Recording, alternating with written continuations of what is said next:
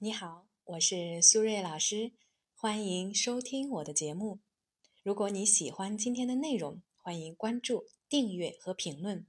你们的支持是我继续创作最大的动力，谢谢大家。在我平时的工作中呢，经常啊会遇到很多充满了焦虑、紧张和不安的客户，他们呢心思细腻敏感，情绪波动很大，心事重重。压力大的时候呢，经常啊吃不好睡不好，整个人啊都被情绪所淹没，无法自拔。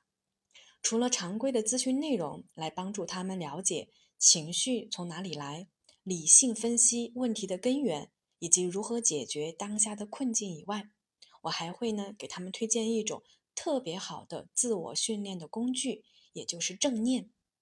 那到底什么是正念呢？正念呢，起源于佛教，是一种通过禅修、静观、冥想、瑜伽等形式修炼身心，帮助自我破除执迷、获得智慧与解脱的修行方式。同时呢，正念也是一种被科学验证过的、有实证数据支持的心理健康的促进方式，可以帮助我们降低压力、改善睡眠、缓解慢性疼痛。提高工作效率，增进心理健康。正念训练呢，已经广泛运用在很多的领域，比如牛津大学基于正念的认知疗法治疗抑郁症，也可以整合到失眠的心理治疗。也有大家都熟悉的苹果公司的创始人乔布斯，曾经每天啊两个小时在办公室练习正念。练习正念呢，不仅可以放松。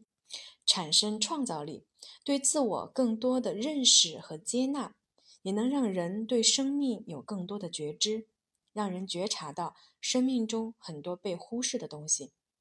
正念是一种特定的方式来觉察，即有意识的觉察，不做评判的关注当下。当我们的头脑对周遭的事物保持注意力，对此时此刻正在发生的事情有清晰的觉察。如果正在收听节目的你想要具体学习正念的方式，欢迎添加我的微信 b h 苏瑞。再说一遍，我的微信是 b h 苏瑞。从动机心理学的角度，什么样的人最需要正念练习呢？一般来说呢，主要是同时具备了高认可和高安宁的朋友。先和大家解释一下，什么是高认可。顾名思义呢，就是渴望被认可的需求比较高。高认可的人对自我要求啊比较高，希望呢避免犯错误，渴望呢被认可、鼓励和赞赏。所以呢，他们通常会比较容易自我质疑，表现出来的特质呢就是不自信、悲观、状态多变。那什么又是高安宁呢？主要呢指的是对安全感的需求比较高。高安宁的人比较胆小。容易担心、顾虑、焦虑，表现出来的状态就是忧心忡忡、小心翼翼。如果正在听节目的你觉得自己同时具备了这两种特质，那你就要小心了，因为高认可结合高安宁的人，抗压性比较弱，容易患精神疾病。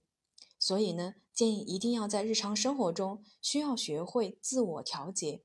而保持正念就是一种简单易行的方式。为了帮助大家更好地理解正念，我给大家分享一个小故事。一位僧人得道了，小和尚问他：“师傅，你得道之前在做什么？”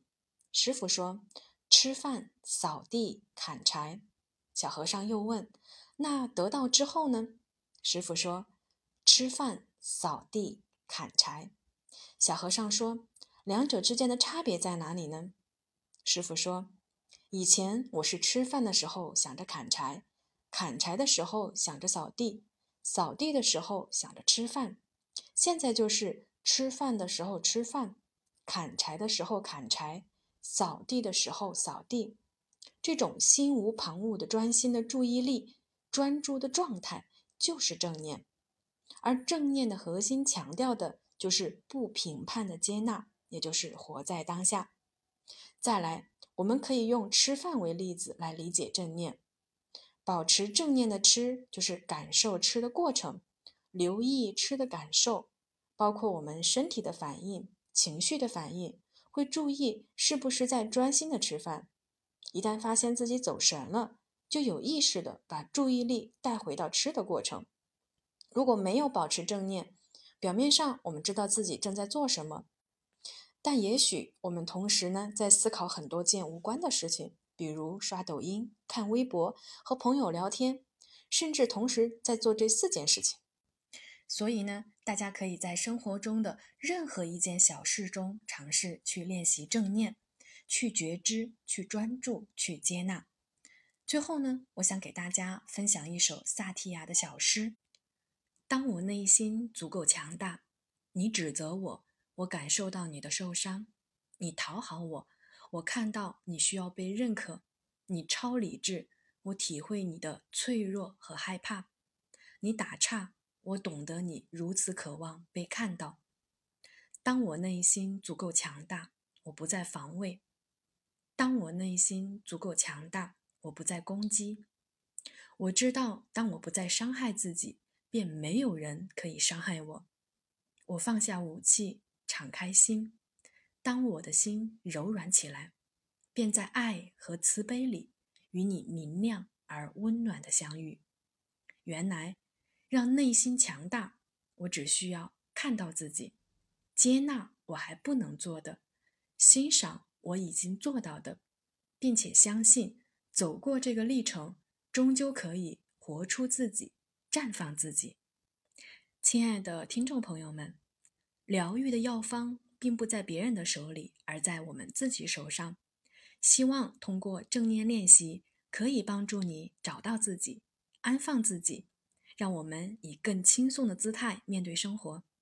好了，时间差不多了，我们今天的节目就先到这里了。感谢大家的收听，我们下期节目再见，拜拜。